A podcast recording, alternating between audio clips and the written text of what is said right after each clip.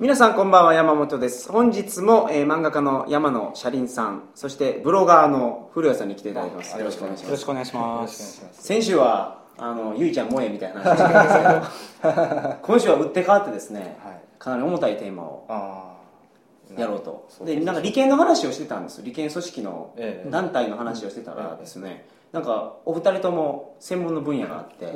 俺は在日の専門なんですよね。で古谷君は見官をそう理由をやられてます古谷君は童話の専門なんだよね。あこの2つっていうのは実は在日と童話って別じゃんと思うかもしれないですけど実はこれは非常に同じ利権の構造を持った、まあ、戦後日本の利権の総本山の2つであります、これは。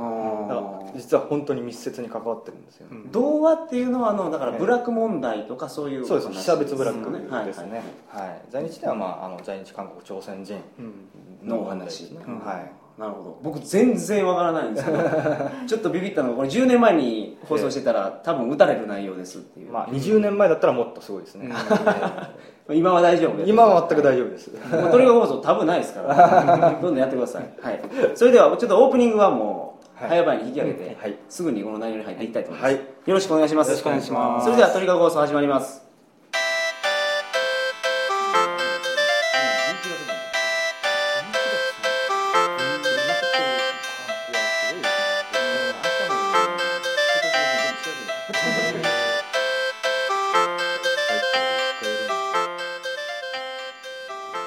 めましてこんばんは。2010年11月12日金曜日鳥かご放送第253回をお送りします。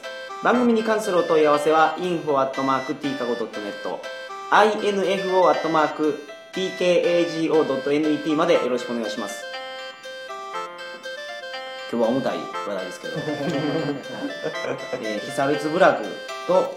在日朝鮮人韓国人。韓国です。はい。その話でそのえ利権のなんそうですね。団体。今利権圧力の団体ですよね、はい。うん。うんこの2つの利権の圧力団体というのは同じ組織なんですか？あ違います。いや違う違います。全然違います。在日はまあ在日、えっと朝鮮総連と韓国民団。民団ですね、はいはい。まあ、民団というのは南で朝鮮それは北と言われてますけど、ああ北朝鮮と韓国だよね。はい。でまあ被差別部落の方はまあいろいろ団体もあるんですけれども、まあ、総本山は部落解放同盟ですね。はい、これがあります、うんこのまあ3つですよね、うん。うん、大体3つが、まあ、利権屋というか利権圧力団体として戦後ずっと君臨をしてました、はい。うん。どういう活動してるんですかその団体は？あまず総連から、総連総連なんだろうなうん。だから拉致とかやってたしさ。ううん。んえ朝鮮総連が拉拉致やってたんいですかね？やいやまあやってないんですよ、要はあの日本と北朝鮮って国交がないんで、うん。外が外交官というかその事務所を受けないですよね。その、まあ、窓口の代わりが、朝鮮総連なんですよ、だからあとは麻薬ねルートになってたりとかあのあの山口の、えー、と朝鮮学校の校長がその麻薬で捕まったりとかししてるしさ、うん。ああなんかあのマンビョンドンゴかなんか。マンギョンボンゴですね、あ の差し押さえしてあええ。あれってなんかちゃんと検閲もせずにどんどん入れてたからうん。覚醒剤がどんどん入ってたとか、新潟の。だからあの、まあ、日本における工作的なもののうん。拠点ですよね、うん。朝鮮総連は、うん。朝鮮総連って日本人じゃないんですか？あれ全部朝鮮人なんですよ。朝鮮全部とか北朝鮮。帰化者もいるんじゃないですか？帰化い者るだろうね、え日本,、うん。日本になってる日本人になってる朝鮮うん。系の人もいる。帰化日本人の、まあ、元朝鮮人はいるだろうね、ええそれは。だからあの民団の方は若干弱いですよね。そのあの要は韓国とは国交がありますからちゃんと大使館があるんで、うん。民団っていうのはどっちかというと外産権とか外国人参政権を進めるよとか、なんか在日韓国の同胞の地位向上をするよみたいなちょっと弱いですよね、で北朝鮮の方あの、うん。朝鮮総連の方はあの参政権も反対してるんよねあー。あそうなんですか？そうそう。だから民団は参政権ややっちゃえだけど、うん。総連は反対。だその参うん参政権を得ちゃうともう完全に日本人になっちゃうから同化しちゃうからそれはみ民族的な。としてはもう反対自尊心とかがありますから。ああそうなんですか、うん。その儲けとかそんなんじゃなくて、いやイデオロギーチュチェ思想ですからね、うん。向こうは。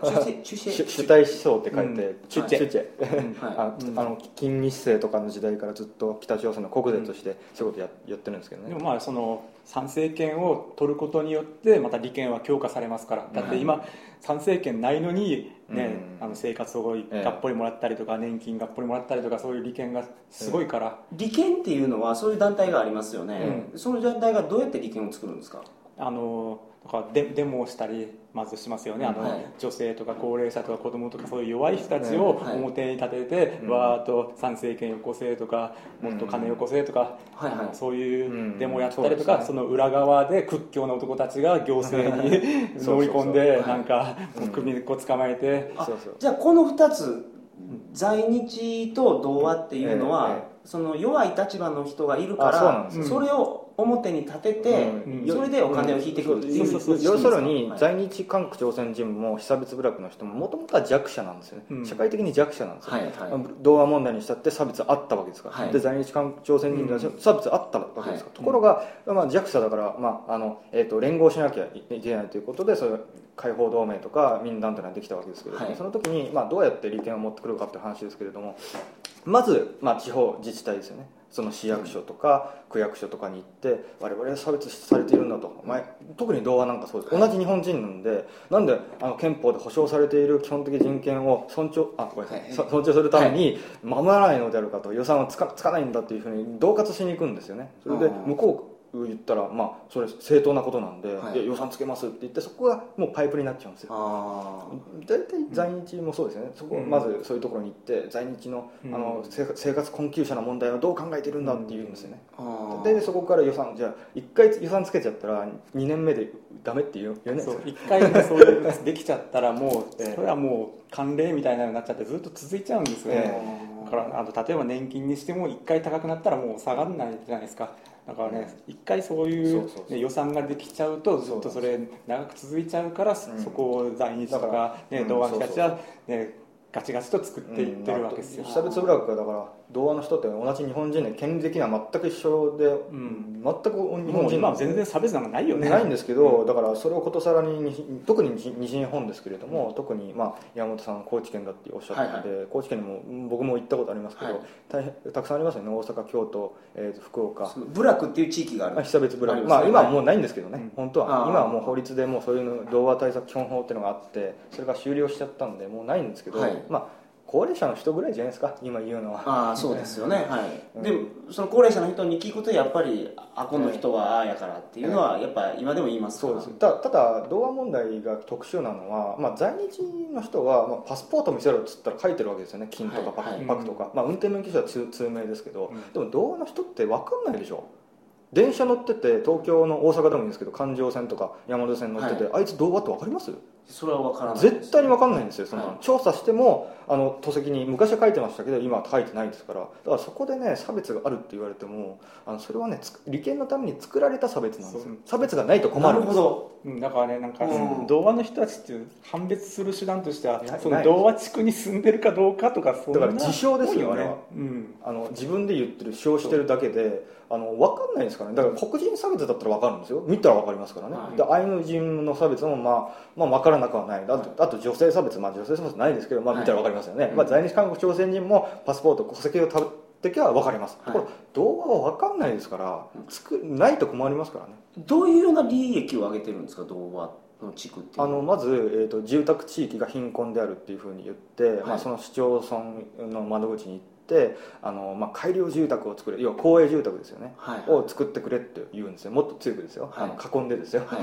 囲んで作れって言うわけですよ、はいはい。そしたら担当者はもうそこでしょうがないですよね。公務員ですからもう、はいわわ分かりましたって言って 予算を通すわけですよ、はい。で例えばその議員のところに行ってあ例えば反対派の議員がいいるとするじゃないですか。税金の無駄だとか、はい。そうそういうところに行って外戦車に乗り込んであの貴様差別主義者のなんとか帝国主義者のなんとかはなんとかをやっているぞっていうことをずっと言われる。んですまあ、分かりましたって言って予算を作ってそこに改良住宅っていう公営住宅を作って、まあ、3LDK で4000とか5000ええあそう、ええ。あそうなんですか。高知県のぐらいですと3500円とかです、マジですか、ええ。あー。そこが一般の人にも入れるんだったら100歩譲って分かりますよ、でも入れないですから。そこはそこに入居入居できるのはその解放同盟とかいう団体を通じての斡旋ですからね。そこが利権ですよままさに。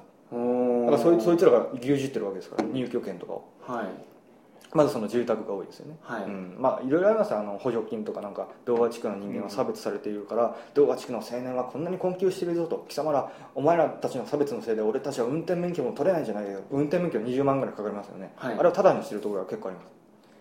えああそうですか。あ今えそれははだいぶないです。そこに住んでた人あ違うか。その団体に所属しているいや所属してなくてもいいんですけどあの団体がそういう話を持っていくんで、うん、だからいろいろ結婚の時の一時金を出せとかね。なぜなら結婚の時に差別があるじゃないかと。貴様のせい社会のせいじゃないかと。だから貴様ら政府は我々に補助金を出すべきじゃないかって言って結婚したら一律5万とか同和地区だけね。あとはねあの公務員にそうそうそう、ね、あの公務員です。か環境問題だよね。環境問題清掃とかね。そうそうそっち方面、それでなんかさ一応そこに公務員として、ええ。ね雇われてるんだけどでもそこにそうそうそう。出勤はしないのね、いはい。い1年に8日間しか出勤しないんだけどでも給料は満額もらうとかさ、奈良県でありましたけどね、うん。で要はその公務員って結構し試験で入りますけど、はい。あれは実はそういう清掃関係とか、うん。まあ、汚水処理とかね汚泥処理とかって、そういうところには枠があるんですよ、はいはい。あのちあの全国にはないですよ、はい。あの京都とか、はい。そういう西日本ですけどそういうところには童話の枠があってそこを暗黙のうちに「お前らは我々を差別してるんだから公務員が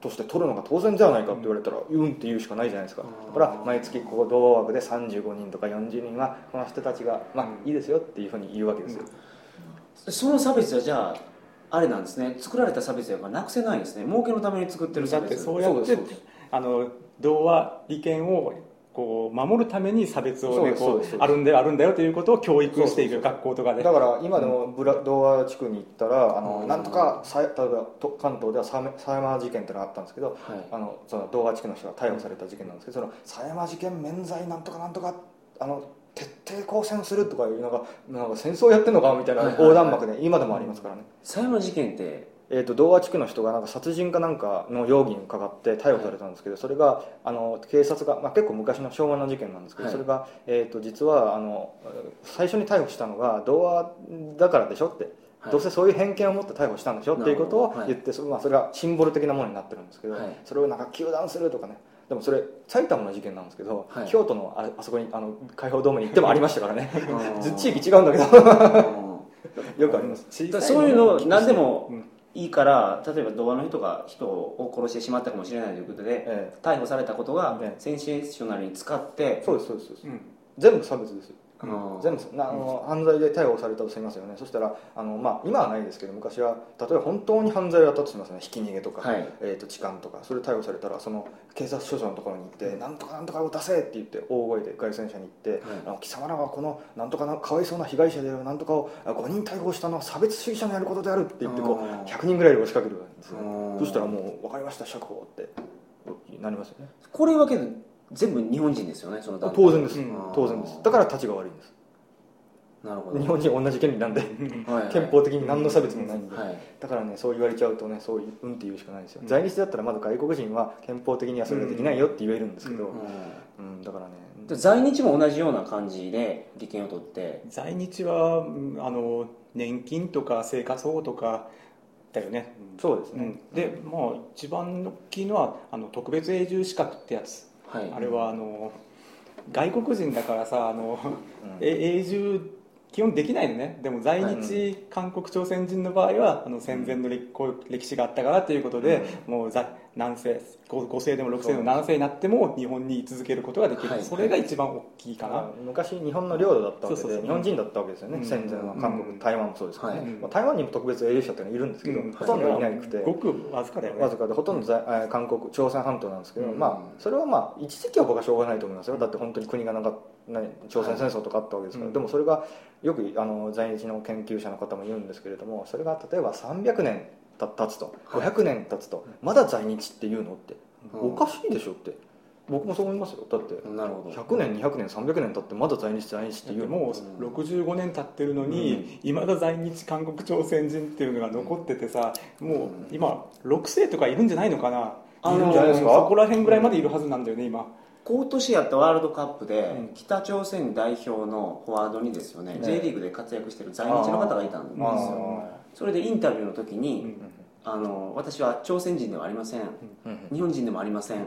在日ですって言ってたんですよ、だからなんでその在日って言いたいのかっていうと、はい。ね、そそそうした方が、ね、都合がいいからなんよねまあ、まあ若い人はね多分そういうのも分かんなくて、ただ単に親の世代が言ってるからってことだと思うんですけど、うなんでしょうかねそういうその特殊なある種特殊な在日っていうのは日本の中である種特殊な社会的なコミュニティがあったっていうのは間違いないんですよ、やっぱりその在日同士で結婚するとかってのはありました。じゃない。ですか、うん今はちょっとだいだいぶあれですよね。いやでも今でも今でもありますよね、ううん。んだからうん。から日本人にな日本国内で生活していてあの朝鮮語だって喋れないでしょ、うん喋れない。はい。なのに8割ぐらい喋れないうん。なのにものすごい特殊なコミュニティを形成しているっていう特殊性はありますよ、あれでも朝鮮学校でそういう教育をしてるからでしょやっぱり。まあいやでもねあのうん。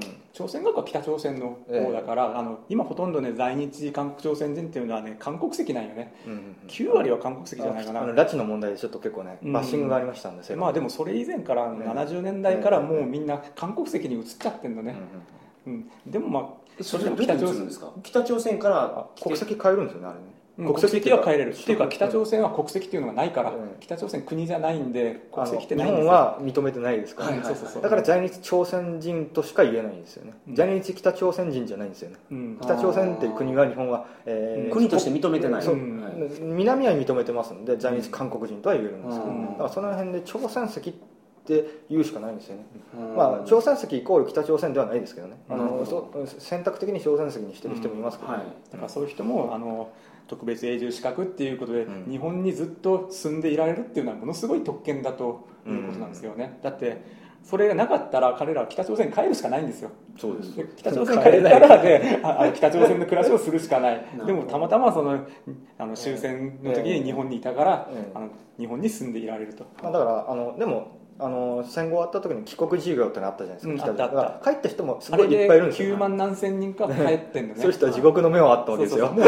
死んでるかわいそう。だなやうちの親とかにも うん。いやだってうちの親にもあの小学生ぐらいの時なんか北朝鮮に帰ってった、うん同級生がいるって言ってたんだけど大変ですよ。もう多分もう今生きてないんじゃないのかなと。一時北朝鮮って地上の楽園って言われてうんただからそう言われてましたね。そうですそうです、うん。だからあのよくあの多分海外によく山本さん行かれると思うんですけども、Google Earth で夜景を見ると北朝鮮のところがぽっかり黒なんですよね。あで平壌だけはちょっと本当のちっちゃい点なんですよ で韓国はもう光り輝いて日本も光り輝いて、まあ、中国も沿岸の方光り輝いてるんですよ、うん。北朝鮮だけ点で平壌があるだけーなんですよ。あひどいですよあの国は、夜の伝統もないんだからだって。うんだって電気、うん。まあ、かろうじて電気は、まあうん。あの平壌ぐらいはあるだろうけどさ、平壌に住んでる人は特権階級ですよね、そうそう特権階級ーお金がね多少備蓄ができてもあのお金を政府が回収しますからね。出飲みやってましたよ。あそうそう。だから死刑にしてましたよね。出飲みやって。であの担当者が殺されましたよ。ひどい話ですよね、うん、どこが地上の楽園なのかっていうふうに。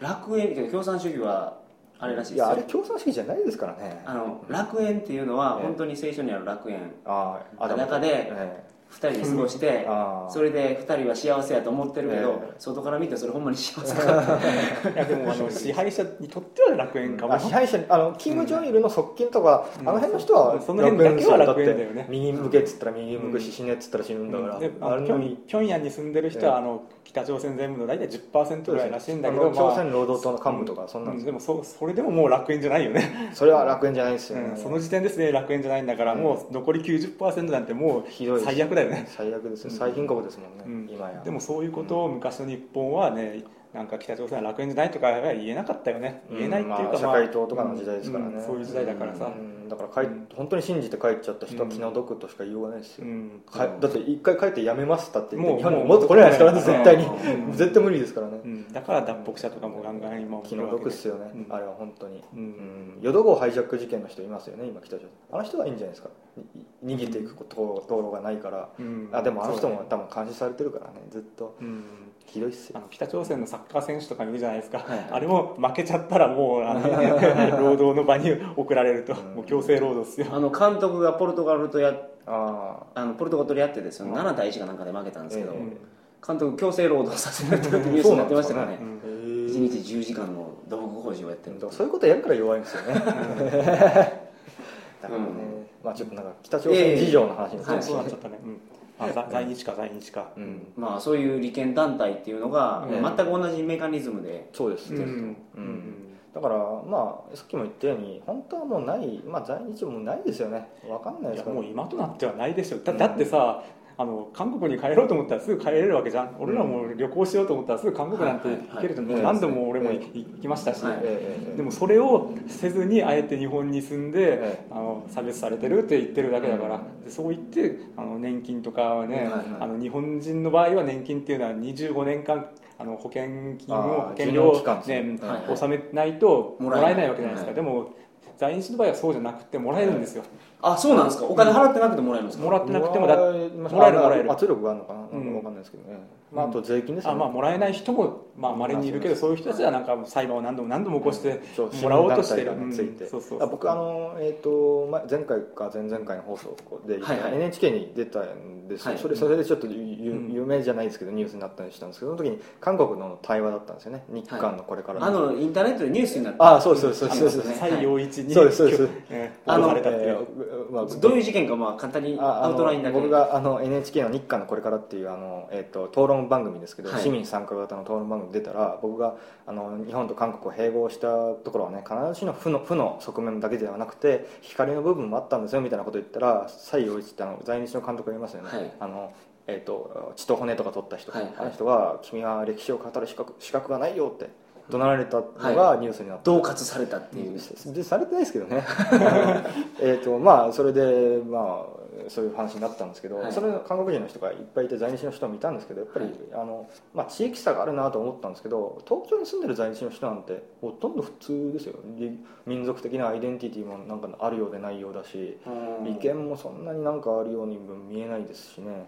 まあ関西はひどいですよね京都とかね、うん。いや西日本の在日と東日本の在日ってやっぱ違いと思いますよ、あーうん。いやでもね東京でも例えば荒川とかその辺はねやっぱりねね。集落って結構あるからね枝川とかさそこに固まって住んでるええ在日の人たちは、うんでまあ働かずにね住んでられるんだからさ、うん。でも韓国に帰ったらね働かずに暮らすことなんてできないから、はい。やっぱ韓国だってその年金をちゃんとあそこは8年あ10年かな納めてないともらえないけど、日本に住んでたら、ええ。あのその納付期間にあの在、うん。ええ外国人だったということで納めることができなかったんだ。だから俺たちはもらうあーそう資そう。格があるっていうそそういう理屈であのもらおうとしてる。の納付期間に免免除されるんで。そうそうそう。免除される免除の話日本人にはそれがないですからね、だじゃあ団体作るのはそういう在在日っていう、まあ、在日でも動画でもそうですけど、うん。そういう弱い人をに基本的に富を分配するっていうことでそういうことですね、うん。なんか動画なんて本当に差別されてたんでね、うん。戦戦後すぐにその団体はそれぞれできたんだけど、ね。北朝鮮はいはい系と。韓国系と、まあ、童話大正時代にできたんですよね。全国水平社っていうのがあって、うん。それが1900とちょうど関東大震災とかの時代にでき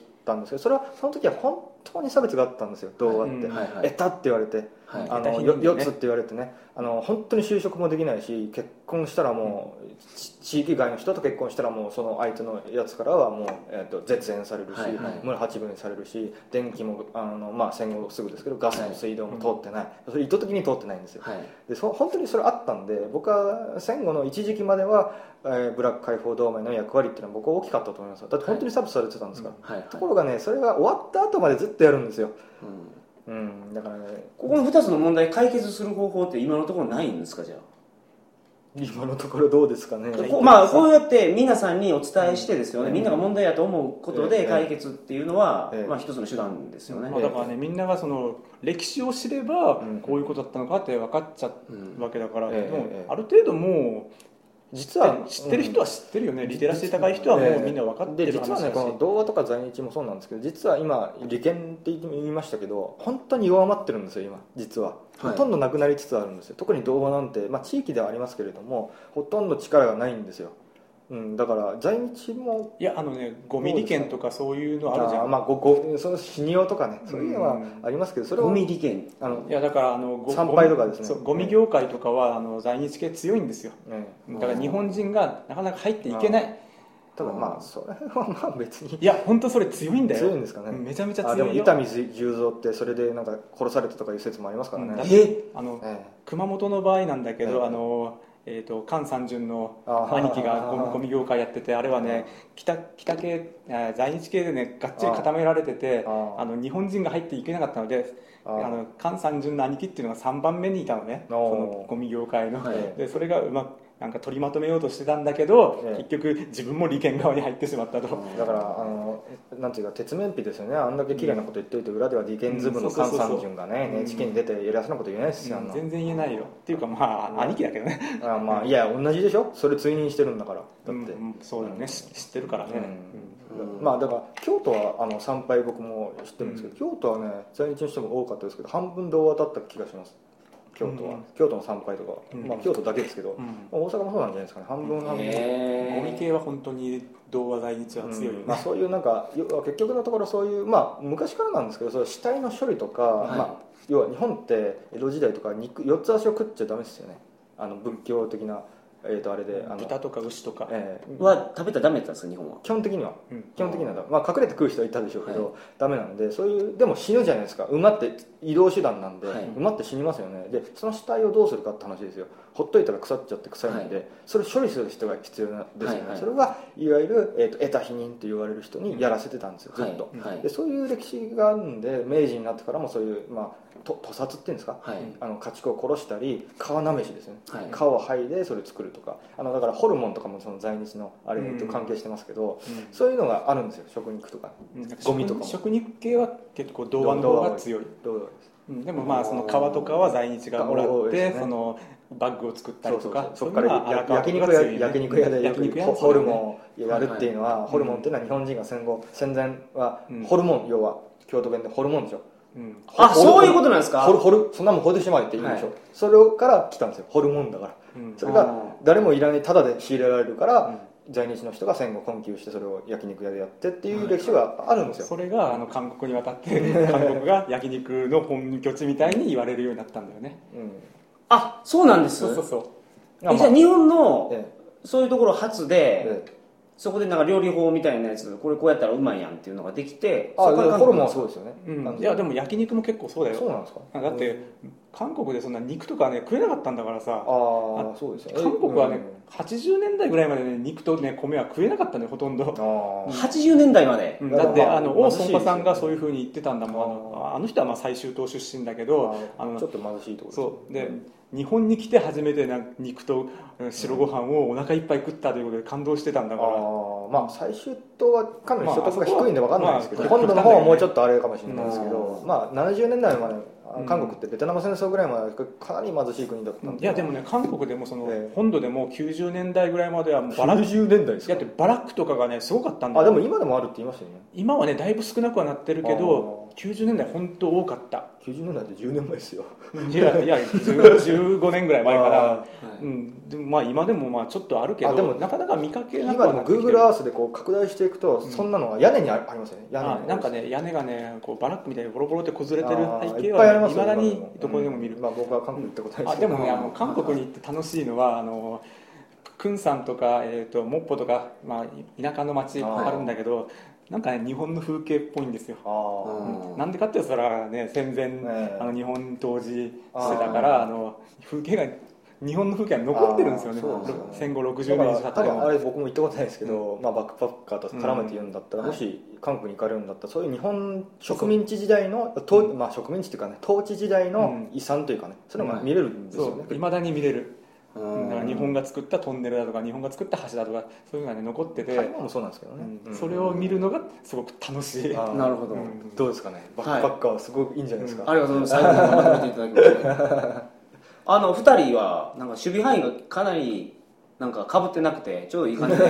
び 微妙にかぶってないよね。漫画とアニメだったりとか動画と大事だったりとか。そこがなんか非常にいい役割分担にはなってるかな。ね。新しい番組っていつからやるんですか？えっ、とね9月30日もう終わってるよねこの放送するそうですね。えそれ一発単発なんです？いやえっ、とね毎週やりたいんだけど、シリーズあのゲストを呼ぶのが結構大変でただだからさ。はい。あ予算がないんですよ。そう予算は全くない、はい。一応出版社主催っていうことになってるけど、あのそう出版社の編集があのゲストで出てくださいとか言うとギャラが発生するじゃないですか、はい。だからそうならないようにあの俺が直接ああそうなんです山野先生の知名度と人脈でもってですね。知名度というか ないんだけどとりあえずずうずうしくただで出てくださいと、はい。でもそのゲスストがいる時はゲストに出ていただいて、えゲストいない時は2人でやったらいいんじゃない？うんそれでもいいと思うんだけど、僕あまあ一人ラジオやってますからね。おっと。ええ 僕は。すごいな。1人はすごいですね。それで2時間喋ったことありますから。もの もののけ姫で。だから結構2人なんだ。全然余裕ですよ。はいなんかねとりあえず最初はねこうガーッとやりたいんですよね。バーンとぶち上げる花火をぶち上げるみたいに、はい。だからちょっと最初は大物ゲストをできるだけ呼んでやりたいなとは思ってます、は後からはもう2人でもいいし なんかしょぼいゲストでもいいけどししょぼいって言うと非常に失礼なんだけど、うん、なんか、うん、まあ、緩い人呼んでもいいし、じゃあ僕もあぜひぜひぜひぜひお願いします。すいやもうネットラジオ界のあれじゃないですかもえうすごい老舗ですよ。確信がある。そんなことないあの戦国時代で言ったら上杉とか武田とかそのぐらい そのぐらいじゃないですか。ありがとうございます。はい、えーそれでは、えー何週か3週にわたって出ていただきましたが、どうもありがとうございました。ありがとうございました。はい。ありがとうございます。それではおやすみなさいませ